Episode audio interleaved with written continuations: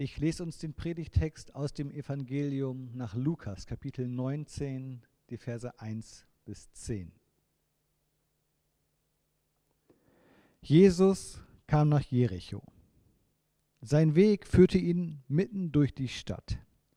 Zachäus, der oberste Zolleinnehmer, ein reicher Mann, wollte unbedingt sehen, wer dieser Jesus war. Aber es gelang ihm nicht, weil er klein war und die vielen Leute ihm die Sicht versperrten. Da lief er voraus und kletterte auf einen Maulbeerfeigenbaum. Jesus musste dort vorbeikommen und Zachäus hoffte, ihn dann sehen zu können. Als Jesus an dem Baum vorüberkam, schaute er hinauf und rief, Zachäus, komm schnell herunter. Ich muss heute in deinem Haus zu Gast sein. So schnell er konnte, stieg Zachäus vom Baum herab und er nahm Jesus voller Freude bei sich auf. Die Leute waren alle empört, als sie das sahen. Wie kann er sich nur von solch einem Sünder einladen lassen? sagten sie. Zachäus aber trat vor den Herrn und sagte zu ihm, Herr, die Hälfte meines Besitzes will ich den Armen geben, und wenn ich von jemand etwas erpresst habe, gebe ich ihm das Vierfache zurück. Da sagte Jesus zu Zachäus, der heutige Tag hat diesem Haus Rettung gebracht. Denn, fügte er hinzu, dieser Mann ist doch auch ein Sohn Abrahams. Und der Menschensohn ist gekommen, um zu suchen und zu retten, was verloren ist.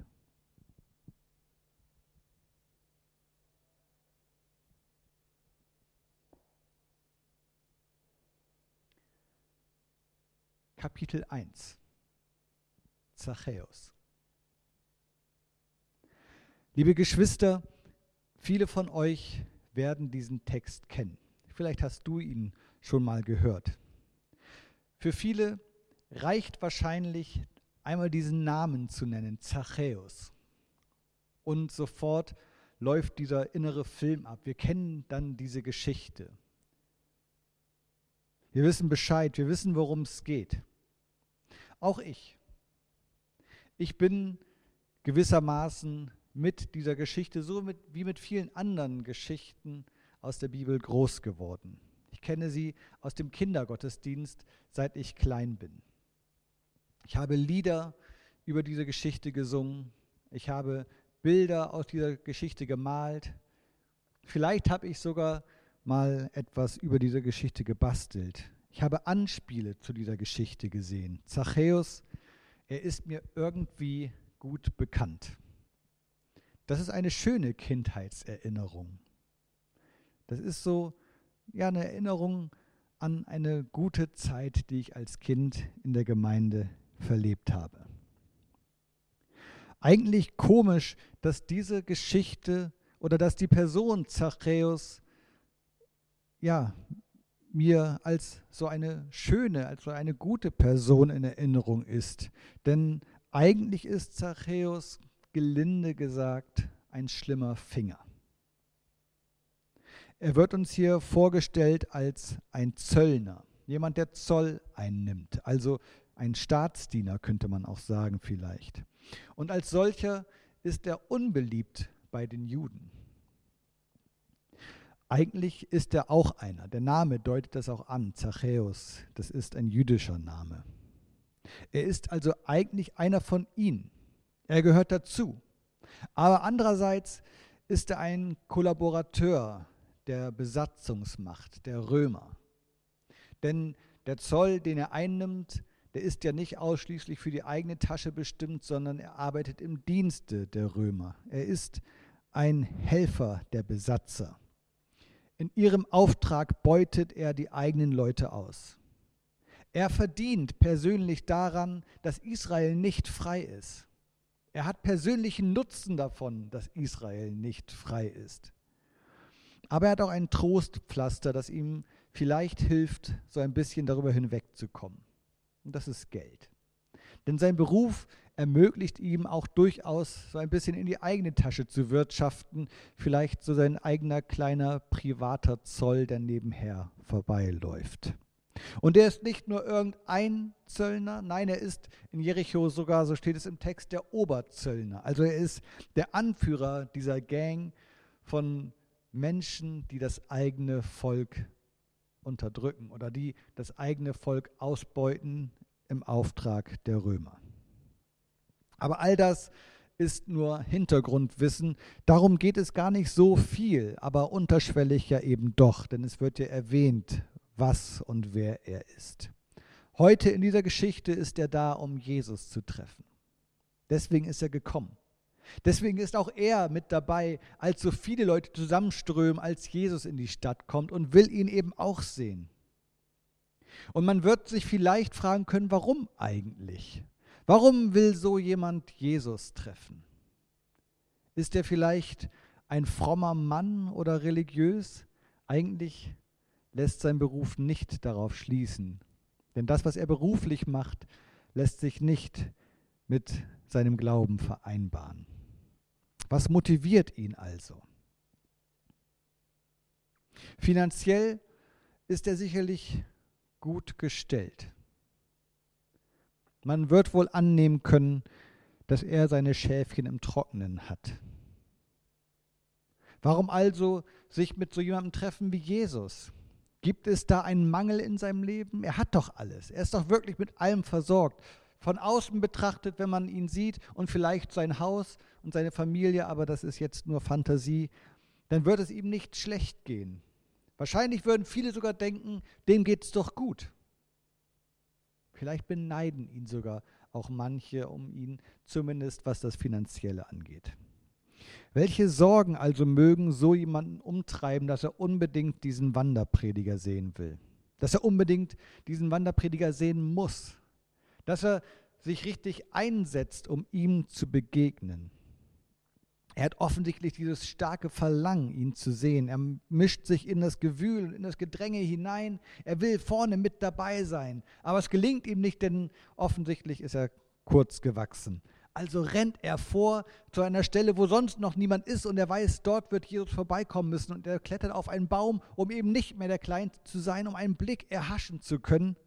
Also er, er bringt sich richtig ein, er, er ist motiviert. Und tatsächlich er trifft Jesus. Jesus hebt den Blick und schaut zu diesem Baum und sieht ihn und ruft Zachäus zu sich und sagt, heute muss ich bei dir sein. Zachäus darf der Gastgeber von Jesus sein. Eine besondere Rolle, eine besondere Aufgabe, Gastfreundschaft äh, anbieten zu dürfen in dieser Kultur, etwas Besonderes. Und der, der in diesem Drehbuch dass die Geschichte hier schreibt, doch eigentlich der Böse sein müsste, er tut dann im Anschluss daran, im Anschluss daran, dass Jesus ihn sieht, dass Jesus ihm begegnen will und zu ihm kommt, etwas Unfassbares. Er handelt so, wie es wohl keiner von ihm erwartet hätte. Er sagt, von meinem ganzen Reichtum, von all dem, was ich habe, möchte ich die Hälfte den Armen geben. Und noch mehr als das, er sagt, wenn ich irgendjemanden betrogen habe, in Klammern, wahrscheinlich wird er das getan haben, denn sonst wäre dieser Zusatz ein bisschen unnötig, dann gebe ich jedem das Vierfache davon wieder zurück. Ganz im Ernst, ich habe noch nie verstanden, aber ich habe auch keine Ahnung von Zahlen. Ich habe noch nie verstanden, wie das funktionieren soll. Wenn man jedem das Vierfache zurückgibt äh, von dem, was man ihm unrechtmäßig genommen hat, irgendwie kann doch die Rechnung nicht aufgehen, oder? Ich weiß es nicht, ob das mathematisch Sinn macht.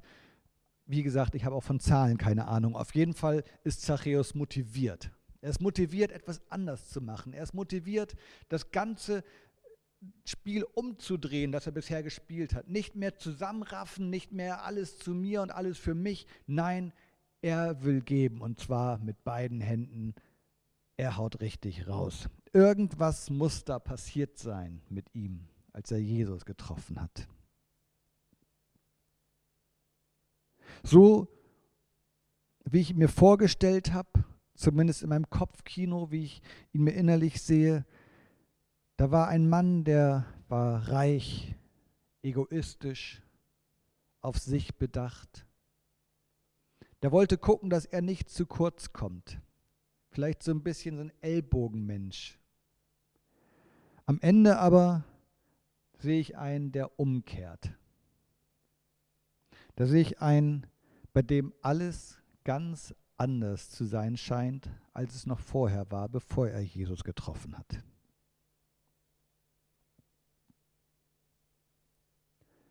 Kapitel 2 Benjamin. Dass es so kommen würde, wie es mit Zachäus kam, hätte Benjamin sich nicht denken können. Oder vielleicht auch einfach nicht denken wollen. Benjamin, er ganz persönlich spielt eigentlich in dieser Geschichte gar nicht so eine große Rolle. Das werdet ihr gemerkt haben, denn sein Name wird überhaupt gar nicht genannt. Er taucht nicht namentlich auf. Benjamin, er ist einer von den Leuten, die genannt werden. Er ist einer aus der Masse, er ist einer von vielen, nur mal auch ein Bewohner von Jericho. Nichts Besonderes, keine herausgehobene Stellung. Er ist einer, der halt auch da war. Und ehrlich gesagt, ob da jetzt tatsächlich einer war, der Benjamin hieß, das weiß ich nicht. Aber die Chance ist zumindest gegeben. Jedenfalls Benjamin, wie ich ihn jetzt mal nennen möchte, diesen einen, der halt auch da war, ihm geht es so ähnlich wie allen anderen oder vielleicht genauso wie allen anderen. Auch er wollte Jesus sehen. Auch er wollte diesen Menschen sehen, der da jetzt in die Stadt kam und wollte auch etwas von ihm hören. Er wollte ihm auch begegnen und wollte auch einmal Teil davon sein, wenn er predigt auch einmal diese Botschaft hören und live dabei sein. Auch er wollte sich einmal begeistern lassen und wollte mitbekommen, wovon all die anderen immer sprechen. Vielleicht würde auch er mal ein Wunder erleben, wer weiß. Er wollte auch mal ganz persönlich sehen, wer das da eigentlich ist, von dem da in letzter Zeit immer wieder gesprochen wurde. Er wollte auch mit dabei sein, live und in Farbe. Und Benjamin hatte schon gesehen, dass Zachäus auch da war. Klar, als Einwohner von Jericho kannte man Zachäus. Vielleicht nicht persönlich, aber man wusste doch, wer er war und so eben auch Benjamin. Und er hat sich ein bisschen gewundert darüber, dass er heute gekommen war. Normalerweise würde er sich nicht einfach so unter den Pöbel mischen. Eigentlich wäre er nicht mitten im Gedränge einfach so vorne mit dabei. Das sah so gar nicht nach ihm aus. Zachäus das war ein reicher Verräter. Das war der, auf den die anderen keine Lust hatten, mit dem sie nur dann zu tun hatten, wenn sie unbedingt mussten. Und ein bisschen waren sie auf ihn angewiesen, denn er konnte Macht ausüben, wenn er wollte. Aber sie ließen ihn auch spüren, so recht dabei haben wollten sie ihn nicht. Was also wollte Zachäus denn jetzt hier? Was hat der denn bitte jetzt hier verloren? Und man sah, dieser Zachäus, er war viel zu klein, um etwas zu sehen, wie er da so neben ihm stand oder hinter ihm. Er hat versucht, sich vorzudrängeln, aber gelungen ist es ihm nicht. Das geschah ihm ganz recht, dass er mal sehen würde, wie es ist, sich hinten anzustellen. Er, Benjamin, jedenfalls würde nicht zur Seite gehen, um Zachäus Platz zu machen. Ne, der kann schön da hinten stehen. Und Benjamin war auch ein bisschen froh zu sehen oder schadenfroh, vielleicht ist das das bessere Wort, dass auch sonst keiner zur Seite gegangen ist.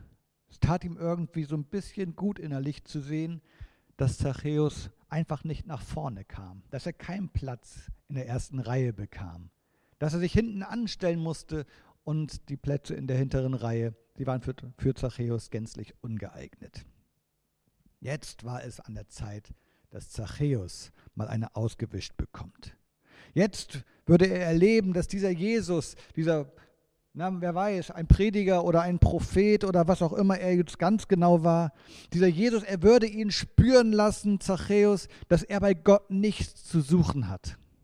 Bei Jesus würde er spüren, dass er ein Sünder ist und dass das, was er macht, falsch ist.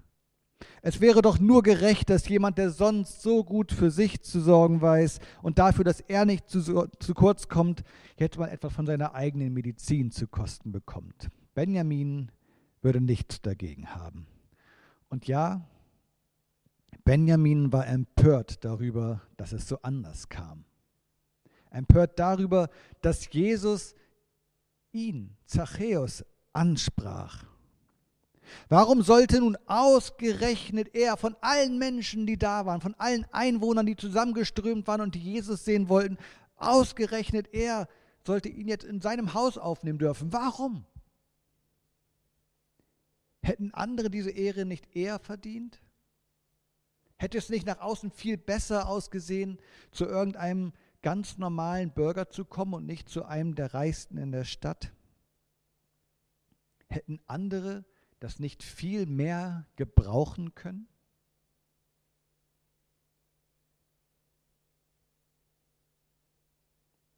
Kapitel 3 Jesus. Ja, auch Jesus ist hier natürlich nicht zu vergessen. In einer Geschichte aus einem Evangelium im Neuen Testament, natürlich geht es hier um Jesus. Ohne ihn hätte schließlich all das überhaupt gar nicht stattgefunden. Wieder einmal ist Jesus unterwegs und zieht so von Ort zu Ort. Und wieder einmal ist ein ganz schöner Trubel dort, wo er auftaucht, da, wo er sich sehen lässt und die Menschen hören, Jesus ist da, da entsteht Tumult. Da ist so etwas an ihm ganz offensichtlich, dass die Menschen in seinen Bann zieht, dass sie zusammenströmen lässt und dass sie begeistert. Denn überall, wo er auftaucht oder an vielen Orten, wo er auftaucht, passiert genau das. Die Menschen kommen zusammen, sie wollen ihn sehen, sie wollen ihn hören, sie wollen mit ihm reden, sie wollen mit ihm zu tun haben, sie wollen ihn einfach erleben. Da ist so etwas an ihm, das sich spüren lässt, das ist was Besonderes. Er spricht zu den Menschen vom Himmelreich. Er spricht davon, wie groß die Liebe Gottes zu den Menschen ist. Wenn er mit den Menschen spricht, mit den Mächtigen, mit den Frommen, mit denen, die was zu sagen haben und auch mit allen anderen, dann deckt er die Doppelmoral in der Gesellschaft auf und er rückt schiefe Vorstellungen bei den Menschen wieder zurecht. Eine Ursache für seine Popularität lag sicherlich darin, dass er so unkonventionell war auf seine Art und Weise, wie er mit den Menschen umging. Er hatte so manchen überraschenden Einwand zu bieten im Gespräch mit den Leuten und auch so manch überraschende Handlung. Dinge, die man so einfach nicht erwartet hätte, die Aufsehen erregten. Und ja, das macht ihn bei vielen Menschen beliebt. Es war auf jeden Fall ein Erlebnis, das zu sehen, wie Jesus so war. Und eben weil er so ungewöhnlich war, liefen sie in Scharen zu ihm, wenn er in der Gegend war, um genau das zu erleben. Und obwohl das so war, störten sie sich dann wiederum daran, wenn er dann mal so ungewöhnlich war. Und so eben auch heute wieder. Da war dieser Mann, der ihn unbedingt treffen wollte, der versuchte ihn zu sehen und sogar auf einen Baum geklettert war, um Jesus zu begegnen. Und irgendwie hatte Jesus über diesen Mann etwas erfahren. Vielleicht hat er gesehen, dass da einer ist, der extra auf den Baum klettert, um ihn zu sehen. Vielleicht haben die Menschen ihm auch von sich ihm schon erzählt. Jedenfalls kennt Jesus seinen Namen. Jesus weiß, wer ihn anzusprechen hat. Irgendwas wird er über ihn wissen. Und wenn die Menschen ihm von Zachäus erzählt haben, den er da anspricht, dann wird Jesus auch wissen, wen er da vor sich hat. Nicht nur, wie er heißt, sondern auch, wer er ist, was er macht und dass er nicht sonderlich beliebt ist. Dass er einen Beruf ausübt, der in keinem guten Ruf bei den Menschen steht. Ja, dass man seine Gesellschaft wohl eher meidet in bestimmten Kreisen.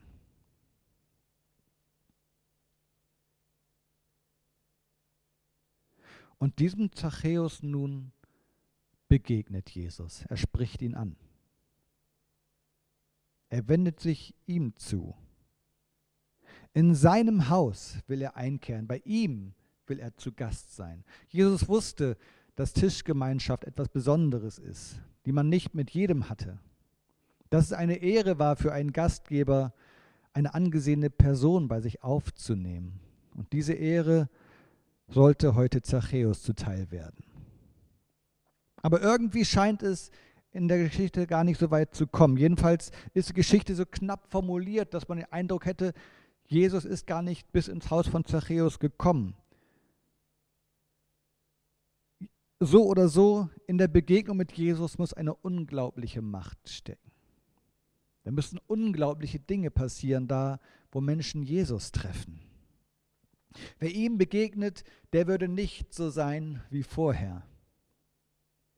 Wer ihm begegnet, bei dem würde sich was tun, der würde sich verändern. Woran liegt das?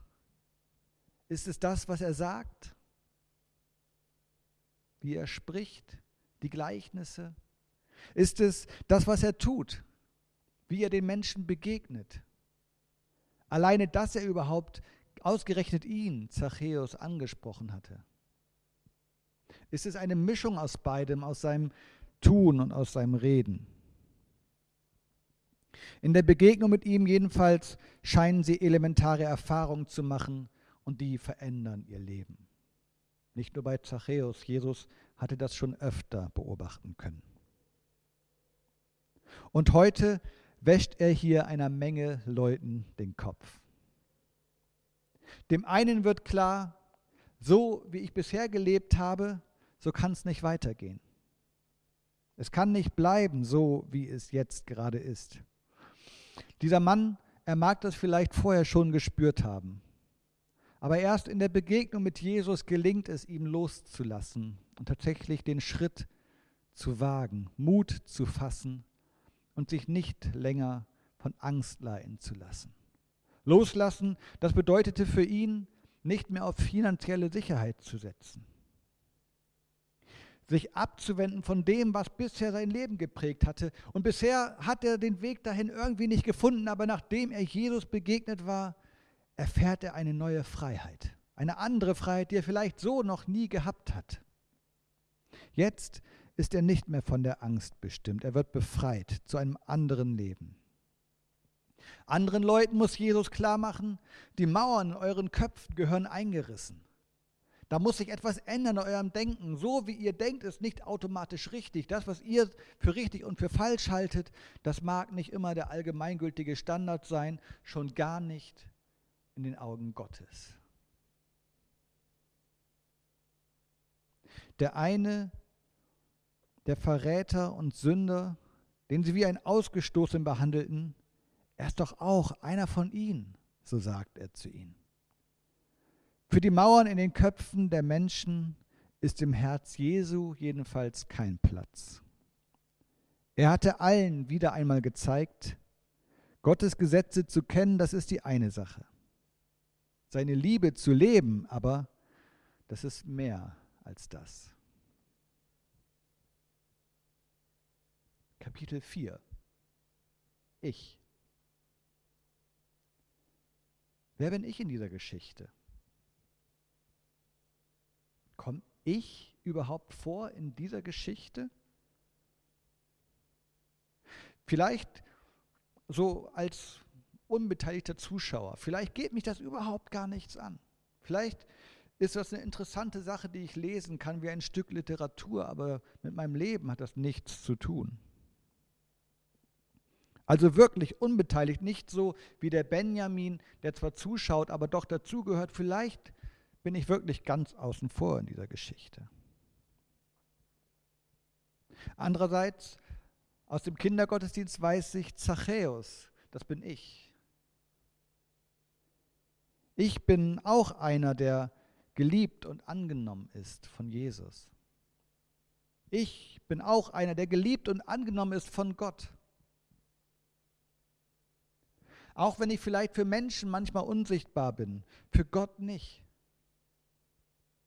Auch wenn Menschen mich vielleicht manchmal nicht mögen und vielleicht sogar zu Recht. Bei Gott kann ich trotzdem sein. Wenn ich mich nach ihm ausstrecke, wenn ich mich danach sehne, ihm zu begegnen, dann lässt er sich von mir finden. Ich bin Zachäus. Und ich weiß heute, es ist sogar noch mehr als das. Ich bin auch einer, der sein Leben in manchen Punkten immer mal wieder überdenken muss. Ich bin einer, der auch mal drüber nachdenken muss, läuft da überhaupt gerade alles richtig oder muss auch ich wieder Freiheit finden? Manches hat sich eingeschlichen bei mir und ist vielleicht sogar zur Gewohnheit geworden, was nicht dem Leben dient. Auch mein Herz hängt manchmal mehr an falschen Dingen, als es eigentlich sollte. Wie Zachäus brauche auch ich die Begegnung mit Jesus.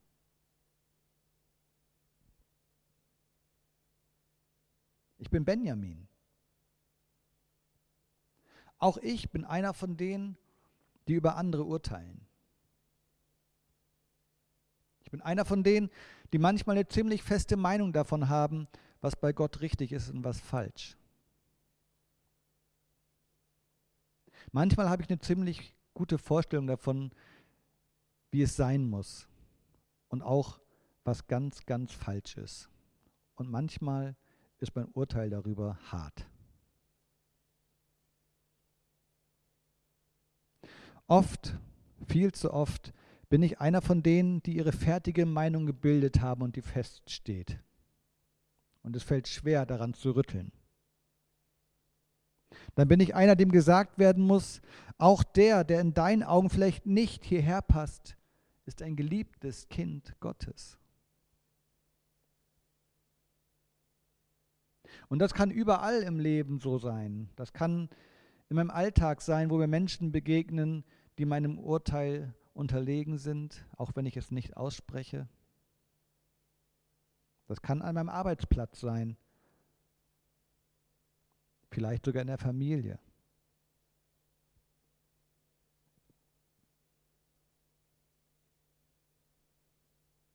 Ich hoffe, auch manchmal ein bisschen Jesus zu sein. Der, der sich frei macht von dem, was die anderen denken. Der mutig auch die anspricht, über die die anderen die Nase rümpfen. Der sich den anderen zuwendet, auch wenn es unpopulär ist. In dessen Nähe sie nicht die stille Verurteilung, sondern Annahme spüren. Einer, der Menschen so von Gott erzählt, dass sie eine Ahnung davon bekommen, dass es auch mit ihrem Leben etwas zu tun hat. Ich bin Zachäus, ich bin Benjamin und ich hoffe, manchmal auch Jesus.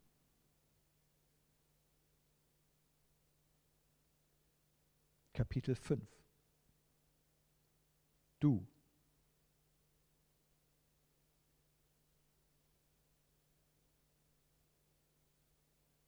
Wer bist du eigentlich?